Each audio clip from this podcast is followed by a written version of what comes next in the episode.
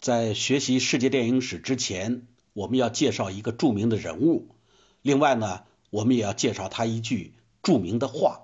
那么这个人物和这个话对学习电影史是非常有帮助的。这个人是谁呢？是匈牙利的一个著名的电影理论家，他的名字叫贝拉巴拉兹。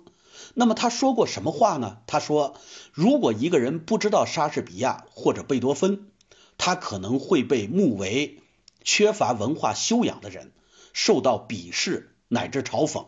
但是如果这个人不知道格里菲斯或者爱森斯坦，却不会感到羞愧。那么这句话包含着两层意思。怎么理解这句话？似乎有人不把电影的历史放在眼里，同时呢，他把别的艺术的高超放在了一个很棒的一个地位。也就是说呢，一个人如果你要是不了解莎士比亚，不了解贝多芬，不知道莎士比亚的《哈姆雷特》或者是《李尔王》，不知道贝多芬的《田园命运》，那你这个人真的是缺乏文化修养。我们呢就会对你产生鄙视。乃至嘲讽，但是呢，如果我来问你，你知道格里菲斯吗？不知道。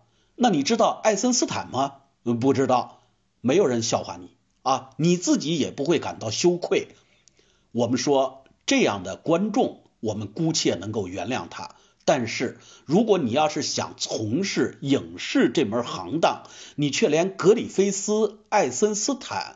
奥逊威尔斯，或者呢詹姆斯卡梅隆，或者斯皮尔伯格，或者呢大量的其他的导演的这样的名字你都不知道，以及我提到了教父，提到了野草莓，提到了公民凯恩，提到了很多优秀的影片，比方说战舰波江金号等等等等，你都不知道的话，你真的应该感到羞愧，因为你离了解电影的历史。离了解电影这门艺术的真谛还差得很远很远。我们既然要学习这门艺术，我们就应该离他们很近，应该深入到里边去。所以，如果之前差得很远，没有什么关系，现在就请大家迎头赶上。